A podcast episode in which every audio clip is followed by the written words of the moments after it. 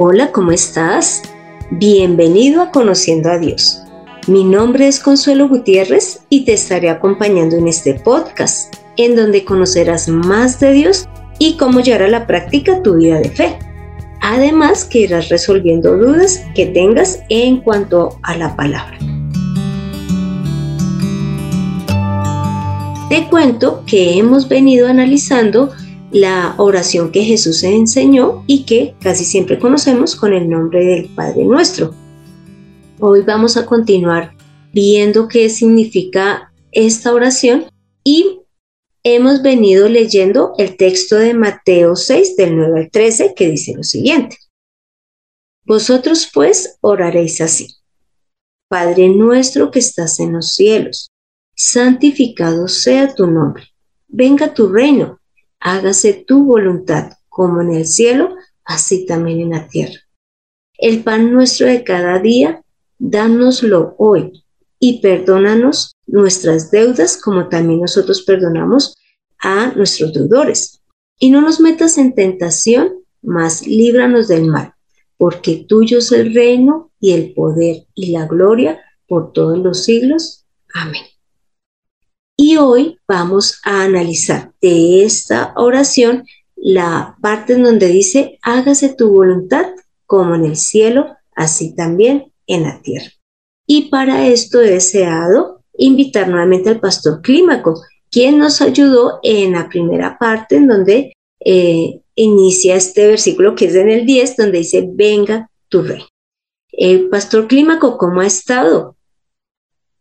Consulito, gracias, gracias eh, por invitarme a participar de, de nuevo de este estudio. Eh, estoy bien y contento de, de, meditar en la palabra de Dios. Bueno, pastor, pues le comento que inclusive en Hechos 17 del 24 al 25 muestra algo muy, muy importante de Dios y dice así, el Dios que hizo el mundo y todas las cosas que en él hay siendo Señor del cielo y de la tierra, no habita en templos hechos por manos humanas, ni es honrado por manos de hombres, como si necesitase de algo, pues Él es quien da a todos vida y aliento y todas las cosas.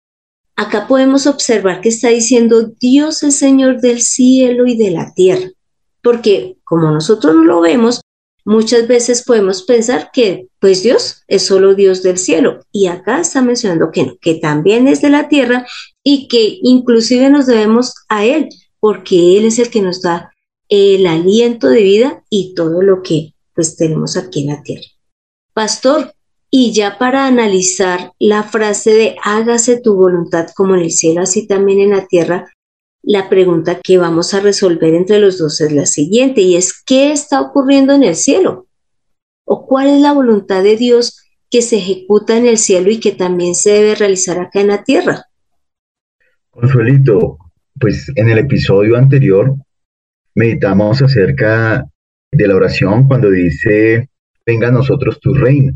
Es decir, que debemos ver a Jesús como rey. Jesús ya se sentó en el trono de los cielos Ahora nosotros debemos ver a Jesús como nuestro Rey, como nuestro Señor. En la carta a los Filipenses capítulo 2 del versículo 9 al 11, allí nos está contando cómo Jesús, el Hijo de Dios, se hizo hombre y habitó entre nosotros. Y en esa condición de hombre dice que se hizo obediente hasta la muerte y muerte de cruz. Y voy a leer el versículo 10, dice, para que en el nombre de Jesús se doble toda rodilla de, los que están en los cielos y en la tierra y debajo de la tierra, y toda lengua confiese que Jesucristo es el Señor para gloria de Dios Padre. Entonces cuando le decimos al Señor, decimos, hágase tu voluntad, estamos diciéndoles, tú eres mi rey, gobiername. Yo no quiero ser gobernado por nadie más, sino solamente por ti. Que mi mente, mi lengua y todo mi ser pues reconozcan a Jesús como el Rey. Pastor, y ya si nosotros estamos entendiendo que Jesús es el Rey, que Él ya está allí eh, en el trono, pues lógicamente una de las cosas que debemos de hacer es obedecerlo. Eso es algo que también está ocurriendo en el cielo. Allí los ángeles están obedeciéndole a Él en todo instante. Y mire lo que dice allí en, en Colosenses 1 del 15 al 18. En cuanto a Jesús, Él es la imagen del Dios invisible, el primogénito de toda creación, porque en Él fueron creadas todas las cosas, las que hay en los cielos y las que hay en la tierra, visibles e invisibles, sean tronos, sean dominios, sean principados, sean potestades, todo fue creado por medio de Él y para Él. En esta porción que va del 15 al 16 podemos ver cómo todo está dentro de Jesús, lo mismo que leímos en Hechos 17, donde dice que todo es sustentado por el Padre. Y aquí está hablando en la parte espiritual de que los tronos, los principados, las potestades, es decir, todo gobierno espiritual está sujeto en Jesús. Y mire que ya en el 17 y el 18 podemos ver cómo en la tierra también se ve su autoridad. Y dice así, y Él es antes de todas las cosas y todas las cosas en Él subsisten. Y Él es la cabeza del cuerpo que es la iglesia. Él, que es el principio, el primogénito entre los muertos, para que en todo tenga preeminencia. Entonces está mostrando que aquí en la tierra Jesús es el que gobierna la iglesia. Si nosotros hemos creído en Jesús, hemos de aceptar que Él sea quien nos dé las instrucciones. Definitivamente la voluntad del Padre siempre va a ser para bien. Aquí podemos ver que habla de que Jesús es el primogénito entre los muertos, por lo tanto está hablando desde la parte terrenal. Y a nosotros como iglesia, como creyentes, nos corresponde obedecerle y además lo estamos representando aquí en la tierra. ¿Qué otro punto podemos ver en cuanto a, lo que ocurre en el cielo y que, es que debe ocurrir aquí también en la tierra, pastor? Pues cuando le decimos al Señor, hágase tu voluntad, estamos diciéndole que así como Jesús se sentó en el trono de manera visible y aún está allí sentado en el trono, de igual manera le estamos diciendo que nosotros podamos ver que Jesús es el Hijo de Dios. Y al creer en Él, recibamos la vida eterna. En Lucas capítulo 2, versículo 13 al 14 nos cuenta que cuando Jesús se hizo carne y nació allí en aquel pesebre, dice que en el cielo aparecieron una gran multitud de ángeles, de huestes celestiales, y alababan a Dios diciendo, Gloria a Dios en las alturas y en la tierra paz, buena voluntad para con los hombres. En el Evangelio de Juan, versículo capítulo 6, versículo 40, Jesús dijo que la voluntad del Padre es que todo aquel que vea al Hijo y crea en él tenga vida eterna. Y Jesús lo resucitará en el día postrero. Cuando le estamos diciendo hágase tu voluntad, es que nuestra fe no está basada en nuestra imaginación, en nuestro sentimiento, en nosotros, sino en algo real que es su Hijo Jesús. Cuando le estamos diciendo hágase tu voluntad, estamos diciendo, Señor, abre mis ojos para poder ver a tu Hijo y creer en Él. Dentro de este deseo de poder ver a Jesús a través de las escrituras y creer en Él, también está el deseo de que Él nos santifique, pero no porque nosotros seamos lo que lo hayamos pedido, sino porque es la voluntad del Padre. Él de por sí nos creó para estar apartados para Él. Porque mire lo que dice en Hebreos 10 del 8 al 10 en cuanto a Jesús. Y Él es el que le está hablando al Padre y le dice lo siguiente. Sacrificio y ofrenda y holocaustos y expiaciones por el pecado no quisiste, ni te agradaron, las cuales cosas se ofrecen según la ley. Y diciendo luego, he aquí que vengo, oh Dios, para hacer tu voluntad. Quítalo primero para establecer esto último. En esta voluntad somos santificados mediante la ofrenda del cuerpo de Jesucristo, hecha una vez y para siempre. Podemos observar cómo ya no vamos a, estar sacrificando animales como se hacía antes, sino que el mismo Jesús vino y mediante su cuerpo, Él también se presentó ante el Padre, pero además nos santificó. Es decir, nos apartó. Y que cuando nosotros estamos orando, Señor, hágase tu voluntad, es que nosotros ahora ya no vivamos para solamente hacer los deseos pues de nuestra carne o del mundo, sino que ahora entendemos que vivimos es para agradarle a Él, para obedecer y trabajar para Él, porque realmente Él es digno. Hemos leído que en Él es que vivimos, en Él es que nos movemos y Él es el nuestro Dios. Entonces, cada vez que le decimos, hágase tu voluntad, entonces busquemos que seamos santificados y apartados para el Señor. ¿Qué otro punto podríamos ver, pastor?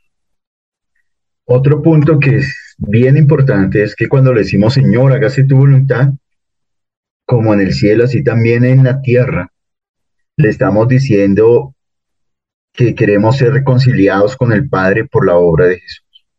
Esa es la voluntad del Padre, que seamos uno con Él, que estemos cerca de Él. En, en Colosenses capítulo 1, versículos 19 al 20, dice que en Jesús habita toda la plenitud de Dios. Y es por eso que a través de Jesús, Él reconcilió todas las cosas. Jesús es el que nos reconcilió con el Padre. Pero no solamente a nosotros, sino también el cielo, los ángeles. Allí en el cielo fue donde se presentó la batalla, cuando Satanás se rebeló y no quiso vivir más haciendo la voluntad del Padre, sino que él quería hacer su voluntad.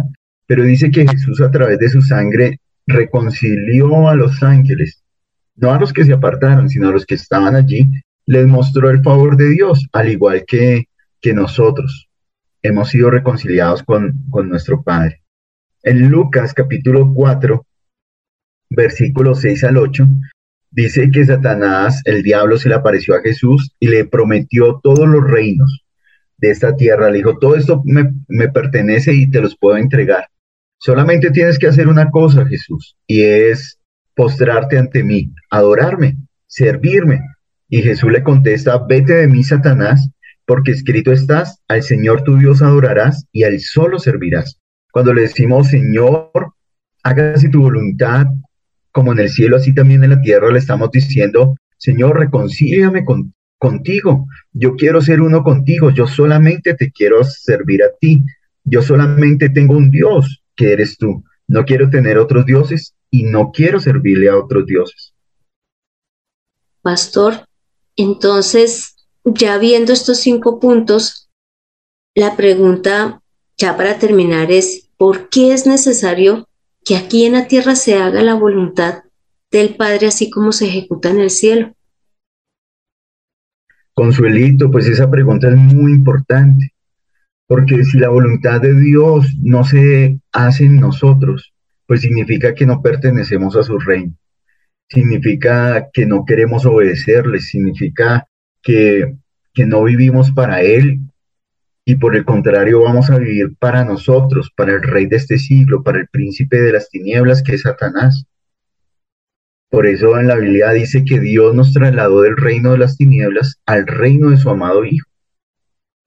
Entonces, pedirle al Señor, hágase tu voluntad, es decirle, Señor, tú eres mi rey, yo ya no voy a hacer lo que quiero, yo voy a hacer lo que tú quieres.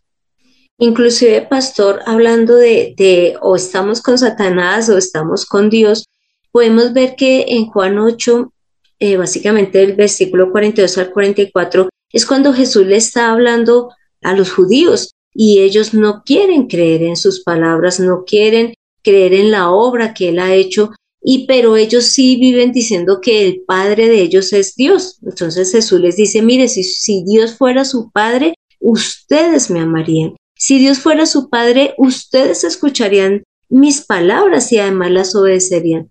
Pero en vista de ese comportamiento que ellos están teniendo y es de rechazo hacia Jesús y, de inclusive querer eh, apedrearlo, Jesús les muestra de manera clara que pues tienen el otro Dios, que es Satanás. Y es cuando les dice que el padre de ellos es el diablo y que ellos lo que desean es hacer la voluntad de, de Satanás. Entonces, nosotros acá ya para concluir podemos decir que o estamos haciendo la voluntad de Dios y que por eso cuando oramos, hágase tu voluntad en la tierra como en el cielo, es porque deseamos que Dios sea nuestro Señor, que sea nuestro Rey y trabajar servirle a Él por amor. O de lo contrario, pues estaríamos sirviéndole a Satanás. Así que, pastor, le pido que me acompañe a esta oración final. Padre Santo, gracias Señor por Jesús. Gracias porque a través de Él es que ahora hemos sido apartados para trabajar para ti.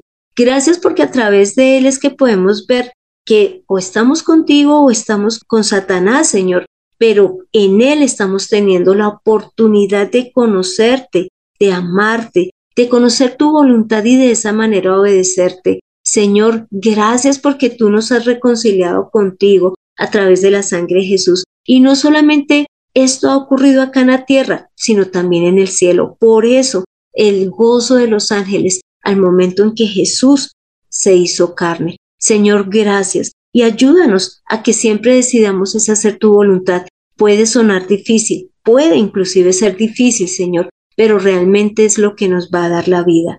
Padre Santo, gracias por tanto amor y misericordia. Hemos orado en el nombre de Cristo Jesús. Amén. Pastor Clímaco, muchísimas gracias por acompañarnos en este episodio. Consuelito, de verdad que es muy grato poder meditar en la palabra de Dios y reflexionar acerca de estos temas tan importantes para nuestra vida de fe. Saber que, que debemos pedir todos los días, Señor, hágase tu voluntad, que ahora vivimos para Él. Gracias, pastor. Bueno, entonces tomemos la mejor decisión. Busquemos agradar a Dios en nuestro diario vivir. Cree en el poder de la palabra del Señor, en conociendo a Dios. Este fue el episodio 165, en donde vimos que cuando oramos, hágase tu voluntad en la tierra como en el cielo, es porque le estamos diciendo a Dios, queremos hacer lo que a ti te agrada. Ven, gobierna mi vida, que tu Espíritu Santo esté en nosotros haciendo tu voluntad. Así que te doy las gracias por escuchar este podcast mientras estás reunido con tu familia en el momento del devocional o mientras vas sencillamente camino a la universidad. Y no dejes de compartirlo, pues necesitamos aprender de esta oración tan poderosa del Padre nuestro. Y si deseas que tratemos algún tema en especial, no dudes en escribir al correo de mirtaconsuelog.com que con gusto trabajaremos en él. Soy Consuelo Gutiérrez, tu compañera en este camino, y quiero darle las gracias nuevamente al pastor Clímaco por su valiosísima ayuda y también a José Luis Calderón por la edición de este podcast. Honremos a Dios inclusive estando en la tierra, para que lo hagamos también en el cielo. Nos vemos en el próximo episodio.